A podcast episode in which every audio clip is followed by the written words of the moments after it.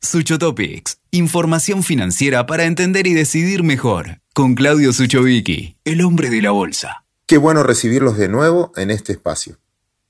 Esta vez, el desafío es pensar juntos sobre el valor marginal del dinero. Antes, déjenme preguntarles, ¿cuánto es el riesgo que ustedes están dispuestos a asumir para ganar algo de plata? ¿Cuál debería ser la recompensa para que vendan su tiempo, arriesguen su seguridad o su dignidad o su libertad de decisión?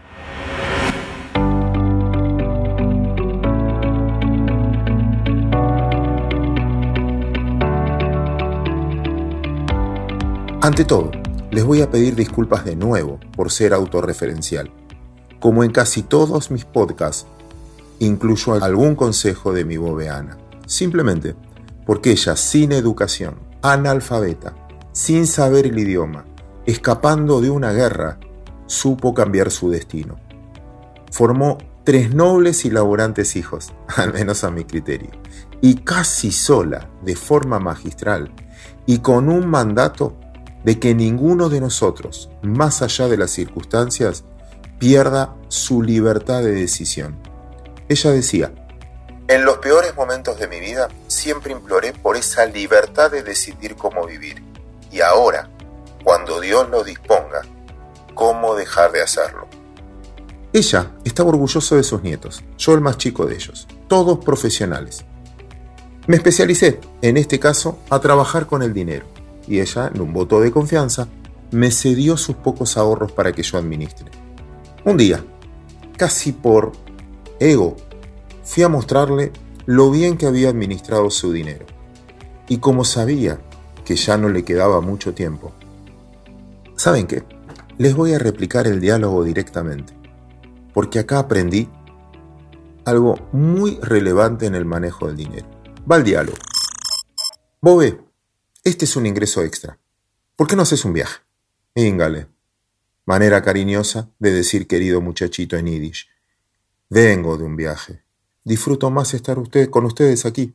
Bueno, ¿por qué no te compras ropa? Tengo muchas sin estrenar, incluso del viaje anterior. Y si arreglas algo de tu casa, te compras una televisión nueva, algo no necesito, déjala ahí. Lo que necesito, ya no lo puedo comprar. Ahí bajé de mi ego. La miré y le dije, tenés razón. Creo que te estoy presionando más por mí que por vos. Y esto me recuerda al valor marginal de las cosas. Y te entiendo, el dinero no compra tiempo. No te equivoques, Íngale, me dijo. El tiempo solo sirve si tenés la libertad de decidir cómo vivirlo. Si hay algo que te puedo dejar, Íngale, no es dinero, sino el mandato de que nunca pierdas tu libertad de decidir.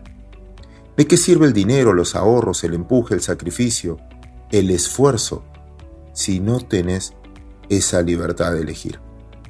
Hay personas que por acumular más dinero sacrifican su familia, bienestar personal, trabajan el doble que el resto, porque el valor marginal de ese ingreso más es superior al precio que está pagando para obtenerlo, según su criterio. No importa la cantidad, sino la satisfacción que le produce ganar. Después lo malgasta, lo regala, lo dona, Muchos lo ven como exitoso, otros como tacaño o ambicioso. Sin embargo, yo respeto que tengan la libertad de elegir. Hay otro tipo de personas que prefieren una vida con menos activos materiales, pero con mucho más bienes espirituales. No hay trabajo, no hay sueldo, no hay emprendimiento que les produzca un ingreso marginal superior al costo de obtenerlo. Muchos lo ven como un vago, otros como íntegro. Sin embargo, respetemos su libertad de elegir. ¿Saben qué amigos? Y va como moraleja.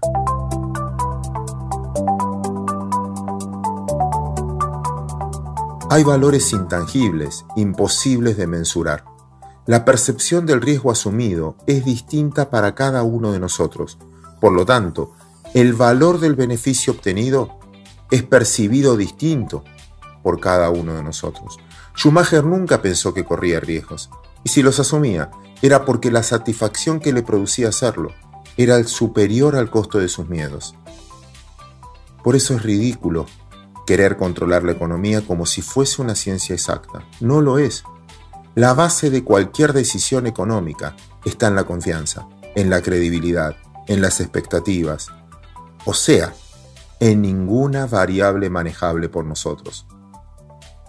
Por último, ¿cómo voy a confiar en alguien que cambia su discurso según sus necesidades y no por el bien común? Obviamente me refiero a los políticos, o sobre todo a los actuales. ¿Cómo le voy a creer a alguien que cambia sus necesidades para conseguir votos? El tiempo, las horas, la dignidad, la libertad representan la moneda de intercambio de nuestras vidas. Son los bienes más escasos, por lo tanto, deberían estar mucho mejor valuados. Lo que obtenemos monetariamente justifica el costo futuro que tenemos que pagar o hacemos pagar a otros?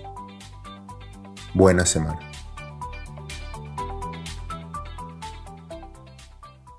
Escuchaste Sucho Topics con Claudio Suchovicki.